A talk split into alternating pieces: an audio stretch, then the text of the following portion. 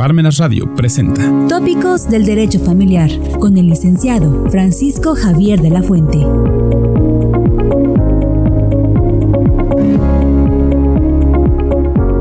Muy buenas tardes tengan todos ustedes. Hoy 19 de enero del año 2020. Gracias por acompañarnos aquí en su programa Tópicos del Derecho Familiar. Y como todos ustedes saben, estamos haciendo una repetición de todas las ponencias y trabajos de investigación que se presentaron en el conversatorio internacional hispanoamericano.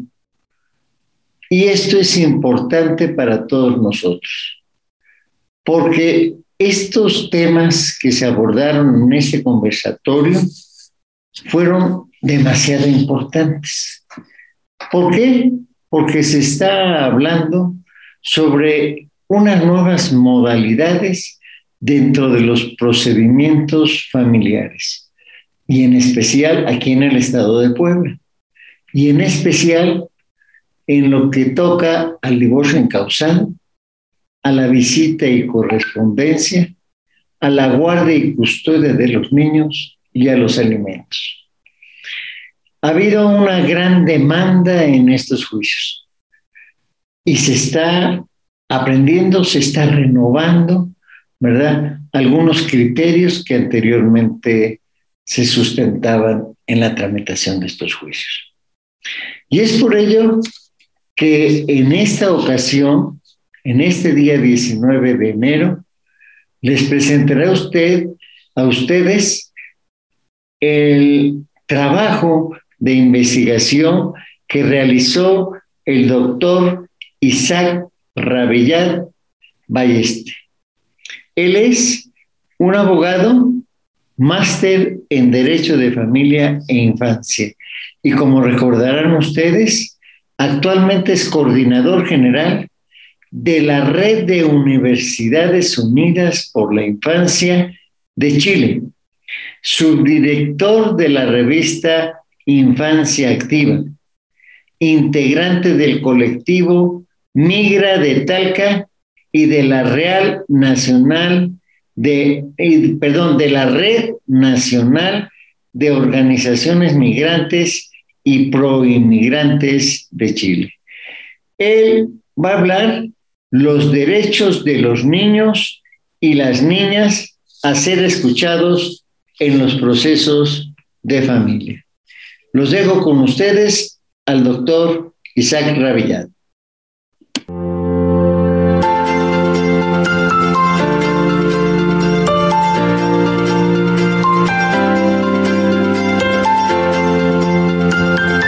Muchas gracias, buenas, buenas tardes. Eh, en primer lugar, eh, mandar un, abrazo enorme a, mi, a, mi, mi, buen amigo, estimado y admirado al maestro Francisco Javier de la Fuente Linares y agradeciendo que, se haya acordado de mí ¿no? y me haya brindado el, privilegio de poder eh, compartir unos minutos con, con, profesionales, ¿no? Con magistrados, magistradas, académicos, académicas, ¿no? Alumnos, alumnas, ¿no? Y en definitiva personas, ¿no? Eh, eh, agentes, ¿no? Que intervienen en los procesos de familia y niñez, según me comentaba el maestro de la Fuente, no solo de, Puebla, no solo de México, sino además también de, otros países que nos están siguiendo. ¿no?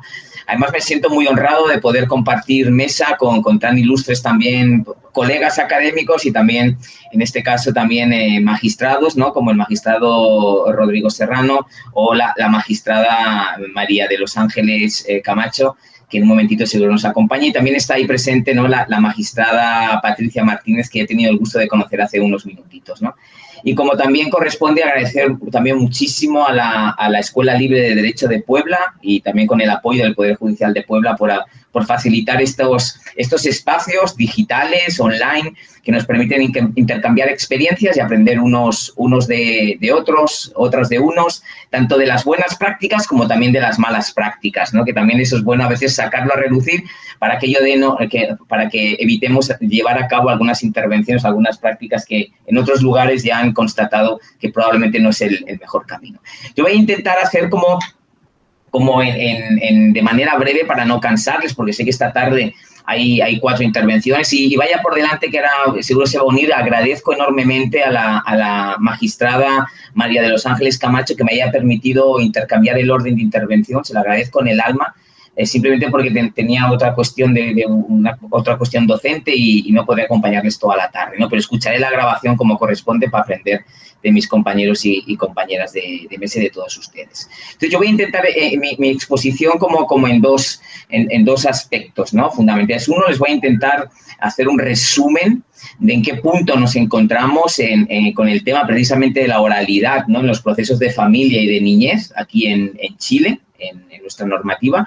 Aquí en Chile tenemos la ventaja o la desventaja, nunca se sabe cómo se puede ver eso, ¿verdad? Que hay una única norma y un único procedimiento para todo el país, ¿no? A diferencia de lo que puede suceder, ¿no? Que, eh, como ahora me estaban comentando, que eso genera mucha riqueza también, pues en México, ¿no? Aquí tenemos un único procedimiento para lo bueno y para lo malo, ¿no? Y, y, todos, en ese sentido, pasamos por el mismo, por el mismo modelo, ¿no? Y luego voy a intentar también trasladar en cierta medida, eh, porque a veces lo olvidamos y particular, que es mi ámbito, ¿no? De expertise en ese sentido con temas vinculados particularmente con niñez también. Eh, el tema de eh, eh, si la oralidad también, en eso que denominamos estrategias de litigación internacional en materia de niñez, si la oralidad también es un reto pendiente por ejemplo, entre determinados procedimientos que se puedan llevar, ¿por qué no?, ante la propia Corte Interamericana de Derechos Humanos o también, ¿por qué no?, ante algunos de los comités ¿no? de Naciones Unidas, ante los cuales podemos también, no solo el Comité de los Derechos del Niño, entre otros, ante los cuales también podemos presentar ¿no?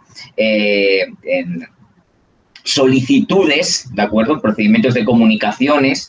Iba a decir demandas, pero no son demandas realmente porque no son órganos jurisdiccionales, de verdad, y se me escapaba el tema de demandas, pero bueno, podemos decir quejas, comunicaciones, llamémosle como queramos. Porque también tenemos todo otro ámbito, en este ámbito, en este espectro más internacional, pero que nos afecta ¿no? a todos los que estamos, a todos los que estamos aquí. Voy a partir por la, la realidad de Chile. Miren, en Chile tenemos una, una ley de tribunales de familia que es relativamente, bueno, eso de si es nueva o no, pues, el tiempo actualmente nos hemos dado con el tema pandemia, que todo es muy relativo, ¿no? Pero es una norma del 2004, al menos es del siglo XXI, que ya es mucho, ¿no? Y en esa, eh, esa ley de tribunales de familia del 2004, que fue modificada cuatro años después, 2008, para actualizarla, aquello que aquí en Chile es muy habitual, ¿eh? Eh, se acaba empujando a veces la salida de una norma, y particularmente en temas de familia y en temas de niñez, cuando a lo mejor todavía no, no tiene el punto de cocción necesario, pero se promulga, se publica y entra en vigor y luego un periodo relativamente corto de tiempo, ¿verdad? Se enmiendan aquellas cosas que a lo mejor a priori ya se veían que la norma no estaba del todo preparada para salir, ¿verdad? Pero es una práctica muy habitual, no sé si es positiva o negativa, pero es una práctica muy habitual. Por tanto, ver reformas bastante cercanas, ¿no? La promulgación y publicación de una ley es muy, muy habitual. ¿no? Por lo tanto, 2004, la, esta ley de tribunales de familia, 2008 sufre esa primera modificación. Sí que eh, en, los tribunales de familia aquí en Chile, en, Chile no tenemos, no existe, es decir, el tribunal de familia, jueces y juezas de familia, ahí abro un paréntesis, mayoritariamente juezas de familia, ahora nos toca hablar de este tema, ¿no? Pero ahí ya nos podríamos plantear eh, una cuestión, ¿no? En cambio, dentro del, del, ámbito más civil, puro y duro, del patrimonial, siguen eh, y habiendo sobre todo jueces, ¿no? Jueces de, letras en el ámbito civil, ¿no? Jueces. En cambio, en el ámbito de tribunales de familia siguen siendo mayoritariamente juezas, ¿no? Eh, eh, mujeres. Bueno, lo dejo encima de la mesa. Pero bien, sí que la ley, esta ley de tribunales de familia, está absolutamente como em, de, de manera transversal aparece en la propia norma en los principios de, ¿verdad?, inspirada en los principios de oralidad, inmediación y concentración. Por tanto, el principio de oralidad es em, eh, por lo que se propugna. Miren, eh, en los tribunales de, familia tienen competencias, muchísimas competencias, ¿no? Casi me permitiría decir, aquí en Chile me refiero, ¿eh? una expresión que se utiliza en España que es una especie de cajón desastre. O una expresión que me gusta mucho, ¿no? Que se utiliza aquí en Chile, que significa lo mismo, que son como un bolsillo de payaso todo cabe ahí. Cuando a un ámbito que no se sabe, algo vinculado, relativa, directa, indirectamente con familia, sucesorio, violencia intrafamiliar, temas proteccionales de niñez, ¿no? Todo, al tribunal, al tribunal de familia, ¿no? Por lo tanto, tiene un, ámbito de intervención muy amplio, muy extenso, ¿no? Entonces, esa aplicación o esa concreción del principio, ¿no? Que hoy nos convoca de la oralidad, tiene como distintas dimensiones o distintos grados me, atrevería a decir de desarrollo de implementación. Ya sabemos que una cosa es lo que prevé teóricamente la norma, en este caso esta ley de tribunales de familia del 2004, y una cosa muy distinta es cómo se hace carne, cómo se desciende a la práctica, ¿no? cómo, cómo se implementa eso en la realidad eh, de lo que está eh, sucediendo. ¿no? Entonces, repito, como tiene toda esa eh, gran ámbito de competencia de los tribunales de familia, ¿no? Podríamos decir que desde los ámbitos de intervención más tradicionales propios, ¿no? Del tribunal de familia, que sería pues el tema de nulidades, divorcios, eh, pensiones de alimentos, acciones de filiación, eh, podríamos seguir, ¿eh? Todo ese ámbito con otros ámbitos también que le corresponden las competencias, no sé si llamarles más buenos, pero que en otros, eh, en otros eh, ordenamientos jurídicos de la región los ostentan otros tribunales. Creo que ayer estuvo Claudia, no les habló de esa situación actualmente en Paraguay, que es la que estamos trabajando con Claudia, ¿no?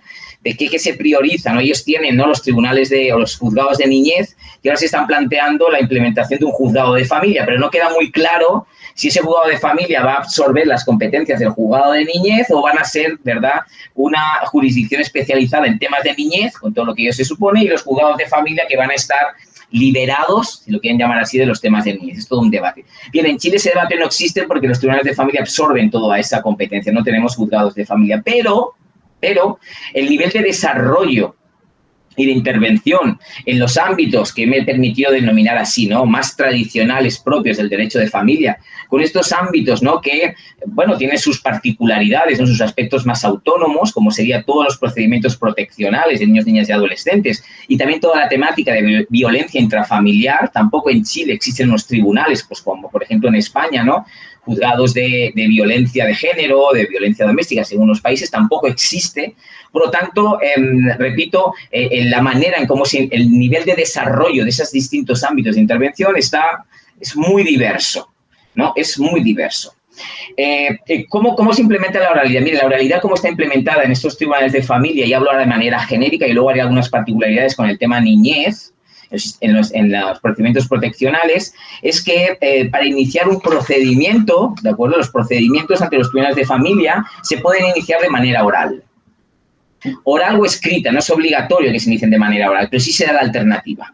¿De acuerdo? Que, es decir, el, poner en funcionamiento el, sistema, el presentar de la, la demanda eh, se inicia de manera oral. Oral me refiero que no es necesario aportar el documento escrito, la demanda, como tradicionalmente tenemos, eh, nos enseñaron ¿no? las facultades de derecho que teníamos que estructurar, sino que es simplemente, casi me atrevo a decir que además actualmente ahora eh, desde la pandemia no online, ¿verdad? Simplemente solicitando cita, si quieren llamarlo así, ¿verdad? El, tema de fondo, sí que en ese sentido aportando eh, la exposición de los hechos, ¿de acuerdo? Y anunciando los elementos de prueba, ¿no? Que, se, se, añaden o que se aportan, ¿no? Para em, eh, justificar, ¿no? Esa, esa, eh, el inicio de ese procedimiento, la solicitud de la presentación de esa demanda es suficiente en ese momento inicial es suficiente en ese momento, en ese, en ese momento inicial. ¿sí?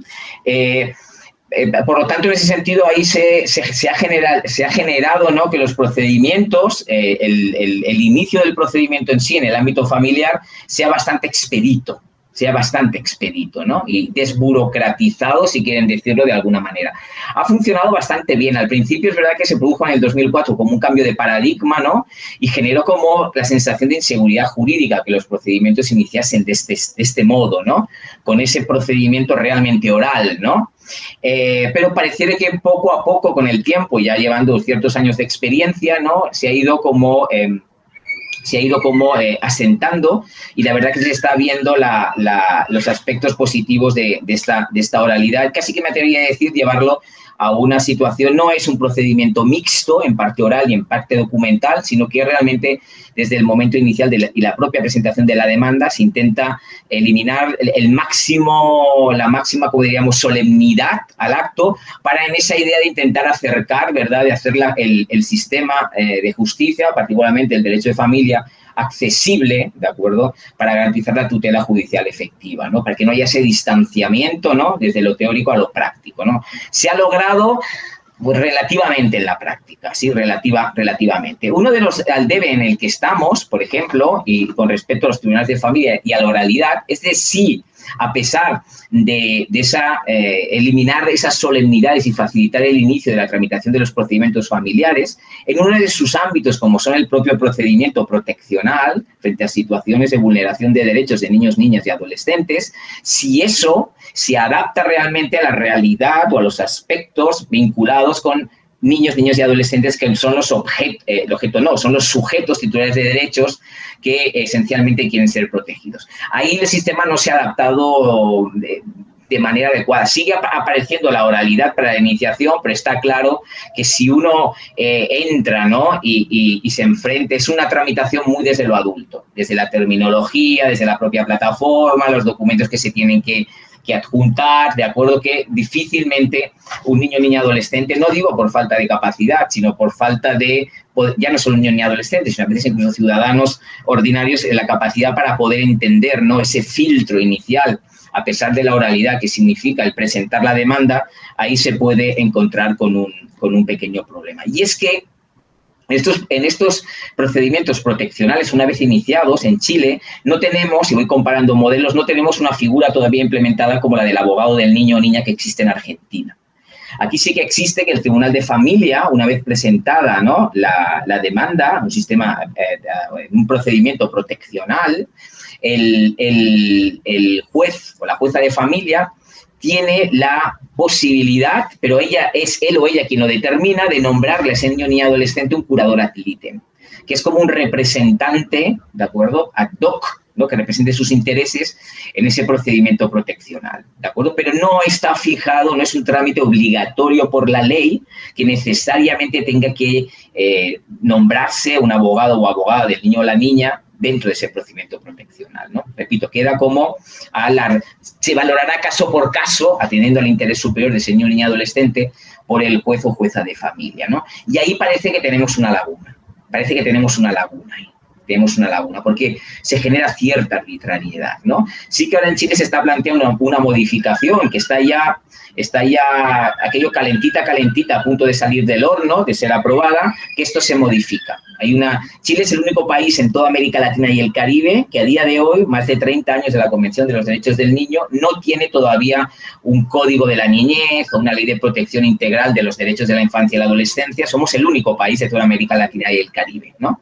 No, no, no tenemos, no hay una normativa interna que haya adaptado eh, las prerrogativas, los principios, ¿no? Lo he hecho carne en la práctica en la Convención sobre los Derechos del Niño y está el debe. Y esa es la norma que está a punto de ser aprobada ahora aquí en Chile, está a punto, a punto de ser aprobada. Y esa norma introduce nuevas modificaciones a la ley de tribunales de familia. Y una de las modificaciones que introduce es eh, qué elementos o qué mecanismos es necesario implementar para que esta oralidad ante el tribunal de familia sea también amigable o adaptable, en este caso, a los procedimientos proteccionales, que habían quedado un tanto olvidados en la práctica. Y uno de los aspectos es precisamente que va a ser obligado eh, en cualquier procedimiento en tema proteccional y también de violencia, em, violencia doméstica o intrafamiliar, donde haya vinculados ni, o haya eh, afectados niños, niñas y adolescentes, que obligatorio se nombre a un abogado o abogada de ese niño o de esa niña. Caso de no hacerse, supondría la nulidad de actuaciones. ¿no? Por lo tanto, ahí ya tenemos un salto cualitativo con respecto a estos, a estos aspectos. Luego también a lo largo de todo el procedimiento prima también la oralidad, eso de manera transversal en cualquier procedimiento que se vea ante el Tribunal de Familia. ¿no? Hay audiencias, audiencias preliminares, luego está la audiencia, la audiencia propiamente del juicio, por supuesto que si hay, hay niños, niñas y adolescentes vinculados, se opta también por el tema de la prueba preconstituida, también en los propios procedimientos de familia, ¿eh? tomarle eh, eh más que declaración, es decir, tener esa entrevista ¿no? con el niño, niña, adolescente, pero que sea una entrevista y que esa entrevista sea por parte de profesionales particularmente ¿no? entrenados para llevar a cabo esa entrevista con el niño o niña adolescente, a la que puede estar presente, pero no es obligatorio. El juez o jueza de familia puede confiar en esos profesionales, tiene todo el derecho ¿no? de poder estar presente. Hay muchos jueces y juezas que quieren estar presentes, otros que no, ¿de acuerdo? Pero repito que no cualquier eh, persona, no cualquier funcionario del Tribunal de Familia puede, ¿no? Entablar ese diálogo en cualquier procedimiento de familia con el niño ni adolescente, sino que han tenido que pasar por un, por un proceso de formación, de capacitación, de cómo llevar a cabo esa entrevista para evitar cualquier tipo de, de lo que se suele llamar ¿verdad? revictimización o poner al niño niña entre la espada y la pared en un procedimiento ¿no? de familiar, etcétera, etcétera. Y por tanto, eso parece que está funcionando bien. Es decir, más allá de las cámaras GESEL, que también están, eh, nos hemos dado cuenta que la importancia radica sobre todo en el, el o la profesional que está llevando a cabo esa entrevista, ¿no? Las habilidades que tenga, por dónde la lleva, ¿no? Hay cámara de GESEL fantástico, ¿no? Pero si no, eh, por esos circuitos de televisión que quede grabado, ¿no? Y eso constituya, eso también genera, no solo en el ámbito penal, ¿eh? O no solo en las situaciones de niños víctimas de maltrato o de abuso sexual, ¿no? Cuando se les toma declaración o que hayan sido testigos o víctimas, eso también existe, ¿no? La ley de entrevista eh, eh videograbada para ese ámbito, pero también en el proceso de familia se está optando también, en este caso, eh, por intentar, ¿verdad?, el, el evitar, alargar en exceso la intervención del niño, sí que el niño, niña y adolescente intervenga, pero con también esa, esa prueba, eh, si queremos llamarlo como prueba o, intervención en el proceso de manera preconstituida, ¿no? con todas las garantías, pero que se entrevisten con él una única, en una única ocasión y, a partir de ahí se le libere de, de, esa, esa, esa, cuestión. ¿no?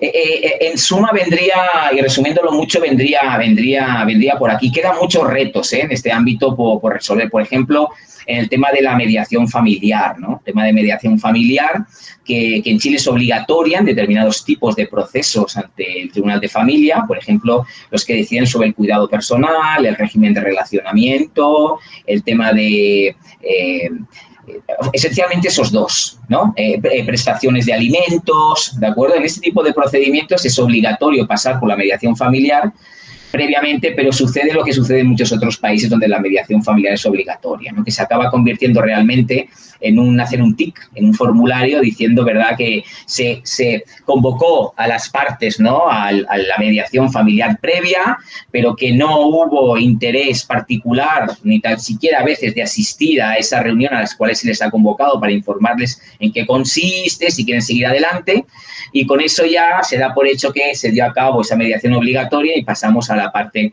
eh, eh, al, proceso, al procedimiento judicial propiamente dicho. ¿no? Por lo tanto, ahí se está viendo cómo intentar solventar, no diría que la trampa, ¿no? pero que es como relativamente un poco falso que sea una mediación familiar obligatoria. Queda muy bien en la ley, pero en la práctica es bien, bien sencillo de, de, Es un mero, se acaba convirtiendo en un mero trámite, en definitiva. Entonces, no cumple realmente, no cumple realmente los objetivos para los cuales estaba pensado esa, esa mediación familiar obligatoria en determinados ámbitos muy concretos. Y otro de los retos es, precisamente incluso cuando hay una mediación familiar, es y en particular donde hay afectados niños, niñas y adolescentes, si se les da entrada o no, primero también la expresión, o son copartícipes o no del procedimiento de mediación familiar. Es curioso, pero de Tribunales de Familia del 2004 en Chile, modificado como digo en el 2008, da más entrada o facilita más la intervención, la participación de niños, niñas y adolescentes en los procedimientos de familia, en esa oralidad con prueba preconstituida, cuando es un procedimiento contencioso, porque lo obliga al juez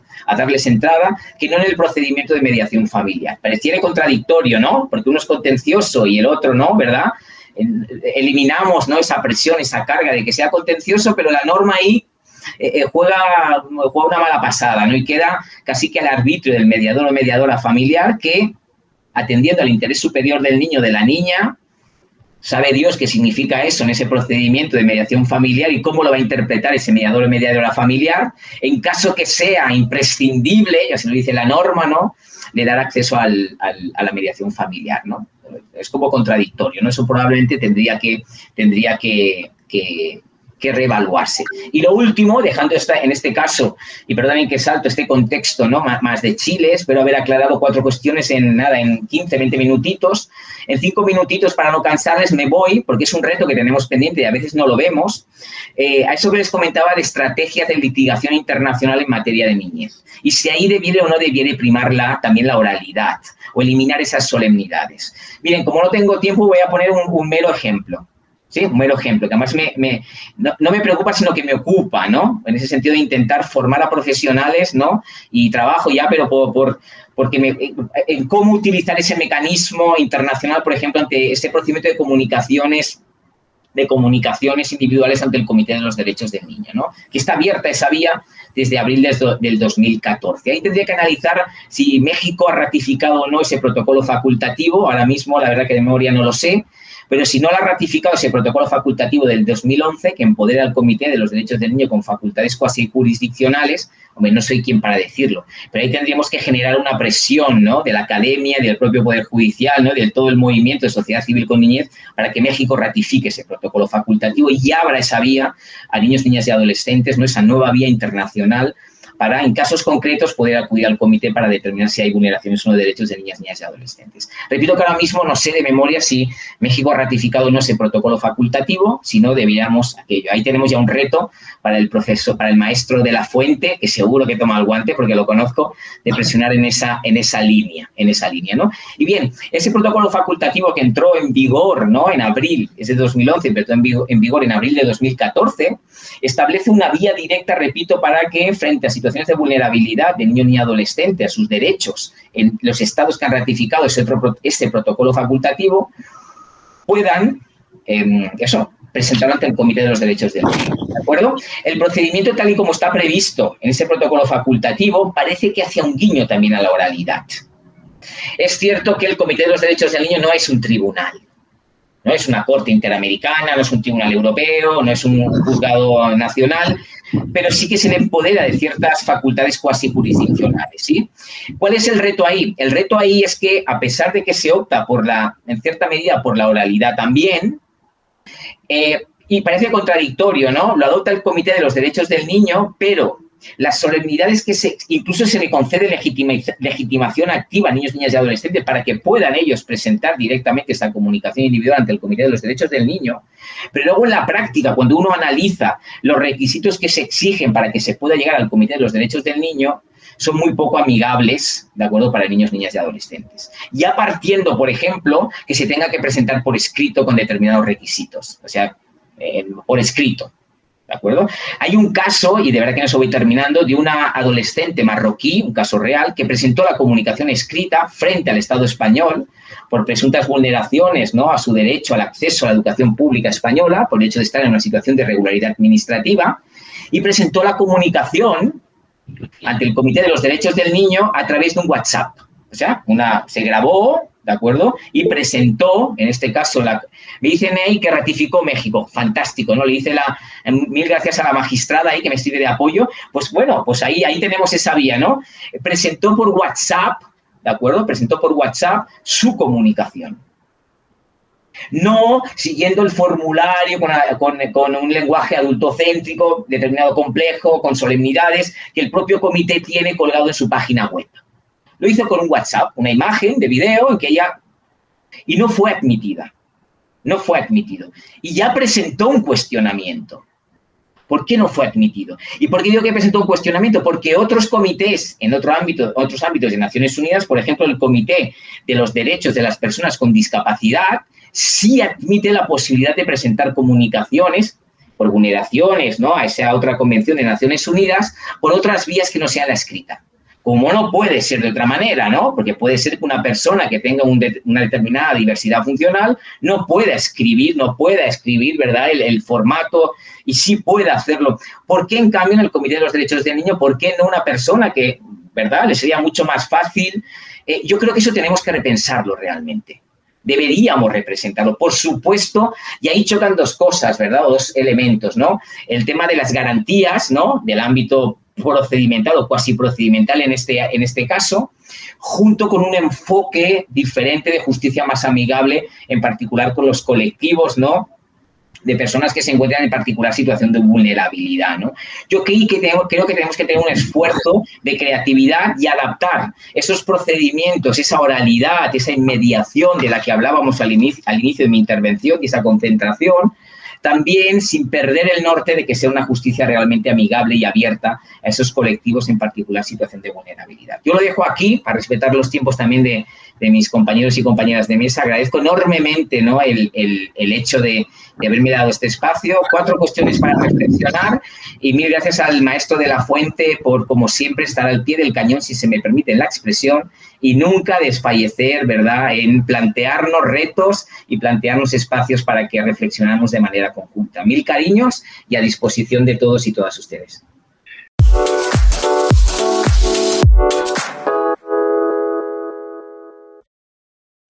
Muy interesante la plática del doctor Isaac Ravillán. Y yo baste recordarles a ustedes que nuestra ley de los derechos de los niños, niñas y adolescentes, en estos procedimientos aún orales familiares, debe respetarse el derecho a la seguridad jurídica y al debido proceso que tienen los niños, niñas y adolescentes. Y esto por este derecho de escucha en los procesos judiciales. En su artículo 83 nos habla que las autoridades estatales y municipales que sustancien procedimientos de carácter jurisdiccional o administrativo o que realicen cualquier acto de autoridad en los que estén involucrados los niños deberán, entre algunas otras, proporcionar información clara y precisa, garantizar el ejercicio del derecho de los niñas, niñas y adolescentes establecidos en nuestra Constitución, en los tratados internacionales y en la Ley General de, la, de los Derechos de los Niños, Niñas y Adolescentes. Y garantizar para ellos el ser representados conforme lo ordena la ley. Y a mantener ¿verdad? Apartados de los adultos a estos niños, niñas, adolescentes que puedan influir en su comportamiento, estabilidad emocional.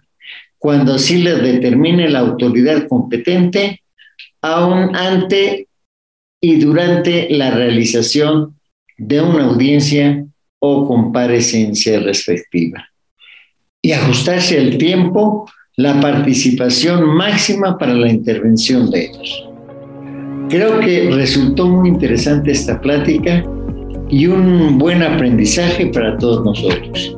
Agradezco a ustedes su presencia y su escucha y los espero el próximo miércoles para recordar este conversatorio internacional por los derechos de la infancia y la adolescencia. Que tengan una bonita tarde y hasta el próximo miércoles. Muchas gracias.